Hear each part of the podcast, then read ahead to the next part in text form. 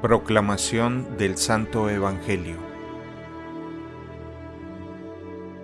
El primer día después del sábado, estando todavía oscuro, fue María Magdalena al sepulcro y vio removida la piedra que lo cerraba.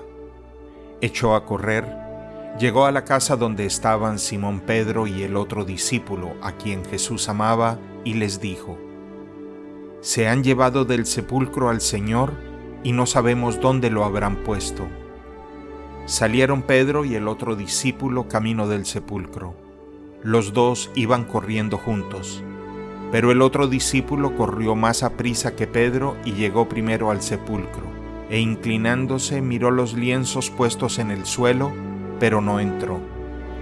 En eso llegó también Simón Pedro, que lo venía siguiendo, y entró en el sepulcro contempló los lienzos puestos en el suelo y el sudario que había estado sobre la cabeza de Jesús, puesto no con los lienzos en el suelo, sino doblado en sitio aparte.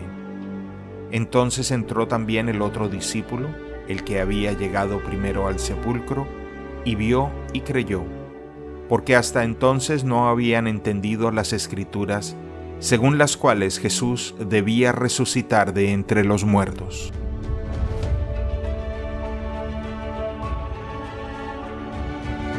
Palabra del Señor.